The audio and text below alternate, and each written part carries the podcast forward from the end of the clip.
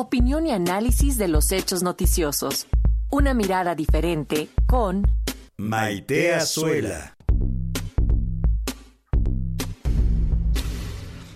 Así es, ahora vamos a escuchar a Maite Azuela, periodista y activista pro derechos humanos, en su comentario semanal, hoy sobre el tema de la protección de datos personales y justamente la difusión de números telefónicos. Muy buenos días, Maite. Muy buen día, Alexa Paco. Me da gusto saludarlos a ustedes y a nuestro auditorio, como todos los martes. Y hoy para Derechos Humanos en Resonancia creí que era oportuno que platicáramos un poco de las consecuencias que tiene la revelación de datos personales y cómo esto significa una violación a derechos humanos. Es decir, cómo esto viola los datos privados y por tanto viola el derecho a la privacidad ya sea a través de brechas de seguridad cibernética, ¿no? Como sabemos, hay quien hackea desde páginas de internet hasta celulares, el uso indebido de información personal,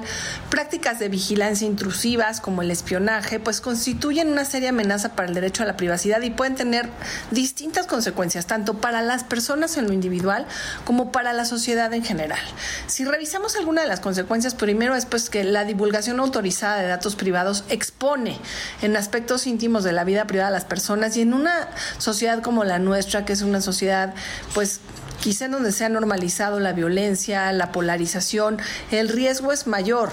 Pensemos además en la información financiera que también causa riesgo pues de las economías de las personas, en cómo las comunicaciones pueden ser interceptadas y que pues ahora sí que además se modifiquen o se inhiban la libertad de, poder navegar en línea con cierta libertad, ¿no? Otro de los riesgos tiene que ver con que esto puede convertirse incluso en un robo de identidad o en generación de fraude. Los datos privados comprometidos pueden ser utilizados tanto por delincuentes como por personas malintencionadas, con la intención de hacer un mal uso de estos datos, robar la identidad, cometer fraude financiero, usurpar incluso cuentas y línea de otras personas y cometer así un delito cibernético.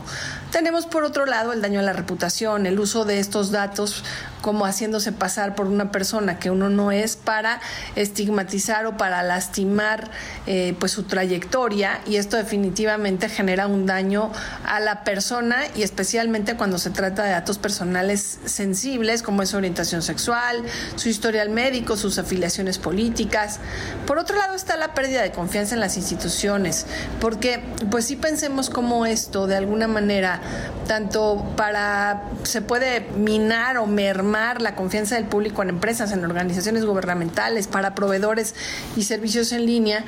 que usan tanto el teléfono como los datos personales para poder ofrecer sus productos y sus servicios. Y bueno, pues no dejemos atrás el tema del impacto en la libertad de expresión y en la autonomía individual. Si tenemos una vigilancia masiva y recolección indiscriminada de datos, se puede tener un efecto inhibidor ¿no? en la libertad de expresión y en la autonomía individual. Definitivamente las violaciones de datos privados representan una amenaza que es significativa para la persona y para la sociedad que la rodea. Y vemos como si se minimizan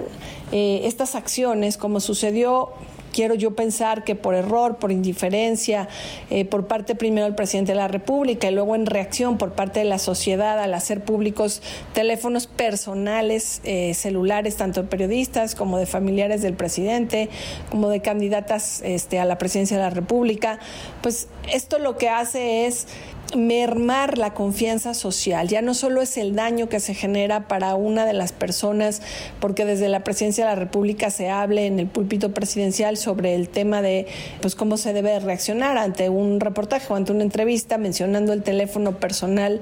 por ejemplo, en este caso, pues de la periodista New York Times, sino también las reacciones que se generan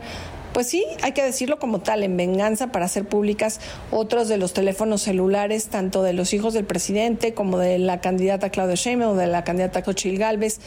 de manera que pues se normaliza un delito, una violación a un derecho humano, es el que nuestros datos privados estén completamente protegidos y podamos con libertad ser nosotros quienes decidamos quiénes pueden tenerlos en sus manos y quiénes no, porque definitivamente nos ponen en riesgo como personas y nos ponen en riesgo como sociedad el hecho de que nuestros datos personales estén en manos públicas sin que lo hayamos autorizado. Con esto concluyo mi colaboración el día de hoy, Alexe Paco, esperando escucharnos el próximo martes. Así sea, mi querida Maite Azuela, gracias por tu comentario semanal para las audiencias de Radio Educación.